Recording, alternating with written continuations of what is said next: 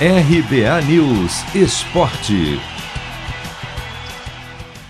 Itália e Espanha definem nesta terça-feira quem será o primeiro finalista da Eurocopa. As duas seleções medem forças no lendário estádio de Wembley, na Inglaterra, às quatro da tarde, no horário de Brasília. De um lado estará a Fúria Espanhola, que apesar de ser semifinalista tem recebido críticas a equipe venceu apenas uma partida na fase de grupos e nas quartas só despachou a Suíça nos pênaltis. A Espanha é a seleção que mais mantém a bola no pé na Euro, com 67% de posse, mas muitas vezes não sabe o que fazer com ela.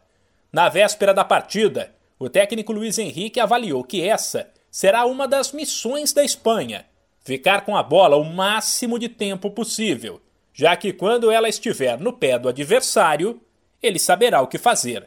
Até porque do outro lado estará a embalada Esquadra Azurra.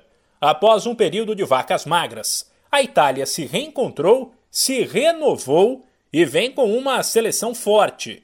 Basta dizer que venceu todos os 10 jogos disputados neste ano e não sabe o que é perder há 32 partidas, desde 2018. Para se ter uma ideia, a Itália está perto de quebrar um recorde que pertence ao Brasil, que entre 93 e 96 ficou 36 jogos sem perder. A empolgação é tanta que o técnico Roberto Mantini pediu calma. Disse que um duelo contra a Espanha é diferente e que há muita qualidade do outro lado para o torcedor entrar no clima de já ganhou.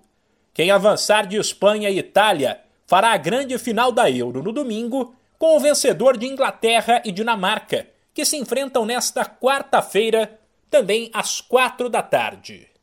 De São Paulo, Humberto Ferretti.